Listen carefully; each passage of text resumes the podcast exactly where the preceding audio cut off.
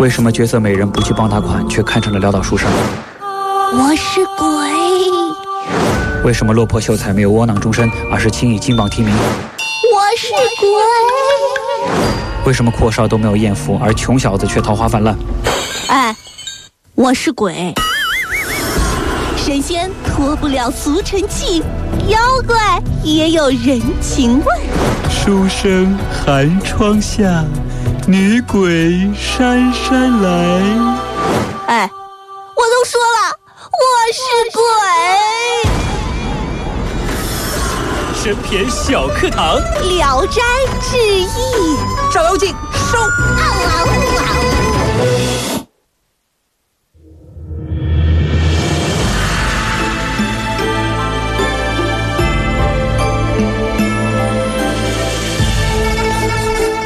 欢迎来到神篇小课堂，今天我们来说说神篇《聊斋》第十四回《聊斋之五谷大夫神仙开的玩笑》。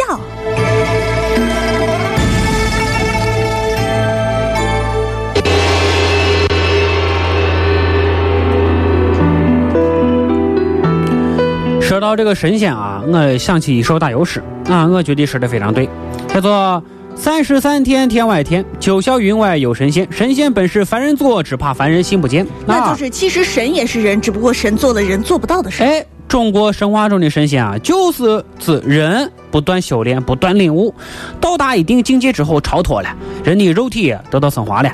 啊，那么看透世事，无所不知、无所不能的人啊，逍遥自在、无牵无挂，这就是神仙。你看这个秦始皇啊，统一中国之后，要啥有啥，对不对？要要我的话，我都满足了，但是他不满足，所以你不是他呀？哎嗨，真是最热衷的一件事情啊，就是寻找神仙和不死鱼啊。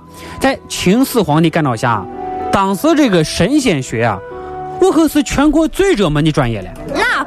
我我这个人最大的梦想，嗯，就是想修仙儿，对不对？修成仙儿啊！这话说的。当时据说很多这个农民兄弟啊，一放假出头啊，就自发的研究神仙方术，成千上万的人啊，跑到这个咸阳、献宝啊，在阿房宫出土的啊，不是阿房宫经常出入的一些方式，有名有姓的。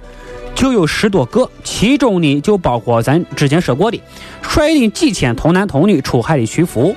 秦始皇也没有闲着，三番五次的出巡，就是为了得到这个不死月啊。秦国灭亡之后啊，汉武帝可以说是再接再厉，也是举起求仙的大旗。汉武帝那个时候啊，国力强盛，方士的人数也是更多，文化水平更高。据不完全统计啊，向汉武帝卖约的人啊。就有上万人，啊，这么多呀！皇上，我这是不死前方。皇上，我这也是。皇上，我这就是啊，每个人都是卖月的。汉武帝上当归上当啊，嗯，但是求仙的热情依然是不减，一直到死都没有放弃啊。所以你说这帮人啊，确实是走火入魔的，真真的就是想多活，对不对？就是多活。原因很简单啊，非常简单。但是并不是说每个神仙啊都有机会接触天上的机密。你看一些喜欢散布小道消息的神仙并不少，所以呢，他们只能拿一些无足轻重的内幕出来八卦。嗯，哎，这里呢就要说到一个人物，姓昌，叫昌体元。啊，昌体元呢在当秀才的时候啊，做梦听到有人叫他五谷大夫，五谷大夫，什么意思呀？什么叫五谷大夫？五谷大夫不是别人啊。他说的是战国时期秦国的贤臣叫百里奚。嗯，为啥叫五谷大夫呢？因为他发迹之前流落到楚国当奴才，后来呢被秦穆公用五张羊皮赎回来，啊，那么辅助秦妙公成就霸业。羊就是谷，啊，那么世人就称他为五谷大夫啊。就是皇上拿五张羊皮把你换回来的。哎，对，那证明，那么我我把我比作是之前的贤臣啊，那理所当然这是吉兆啊。对不对？但是没有想到，后来长体元啊，这个遇上了一个强盗，不但是财物被抢的干干净净，衣服也被抢走了。啊，你说他做梦梦的是吉兆，为啥发生这样的事情呢？对不对？啊，所以啊，这就牵扯到很多很多的问题。当时呢，天气啊还是比较寒冷的，他被关在一间小黑屋里过夜。暗中摸索，摸摸摸摸了半天，找到几张羊皮盖在身上，才幸免冻死啊！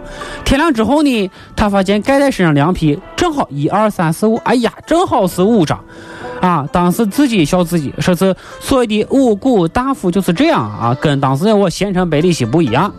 那么神仙托梦啊，一般来说都不会直截了当，而是藏头藏尾。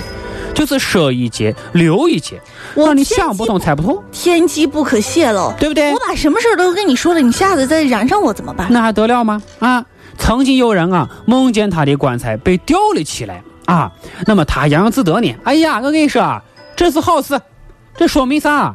我的棺材被吊了起来，嗯，说明我以后升官发财。哎，你够够够能安慰你自己的啊。你怎么不说你是死无葬身之地？哎呦，真是！但是没有想到啊，后来这个人不仅是暴死，嗯，还被毁尸灭迹。看我说怎么着？那你看被捉鸭的乌鸦嘴，不幸严重了。什么叫我的乌鸦嘴？后来就人家就解读了嘛，说他这个意思啊，不是说升官发财，梦见棺材被吊起来，而是神仙告诉他死无葬身之地。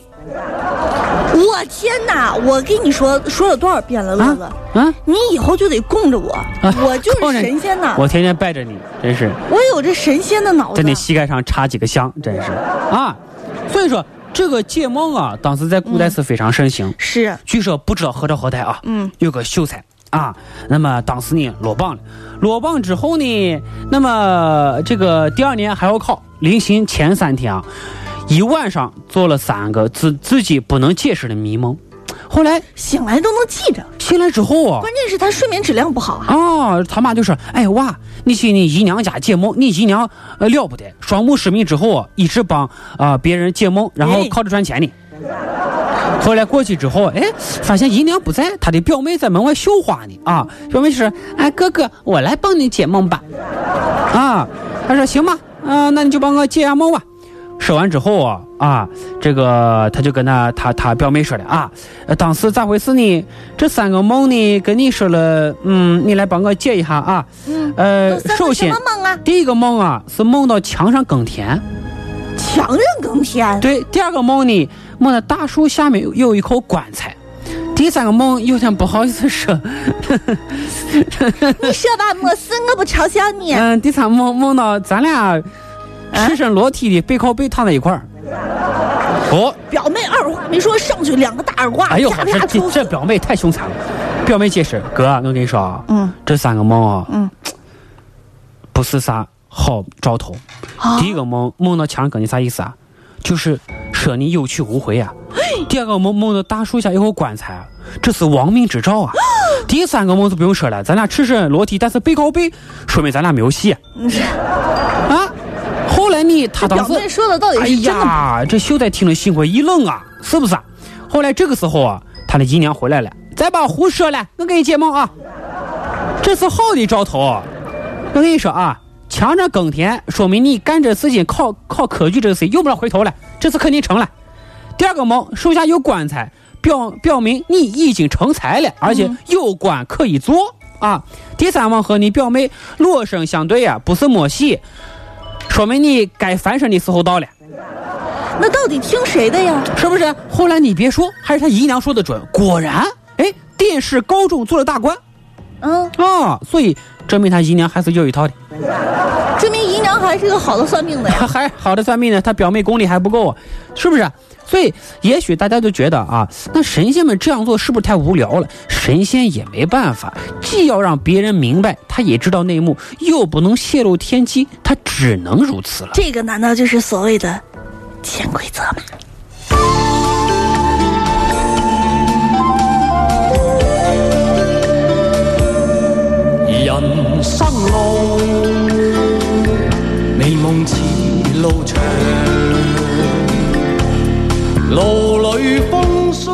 哎呀，话说神仙啊，有神仙的烦恼，神仙也有高级别和低级别呀。嗯，所以明天的神篇聊斋，咱们将来说一说第十五回《聊斋之薄神基层小神仙的无奈》。路随人茫茫。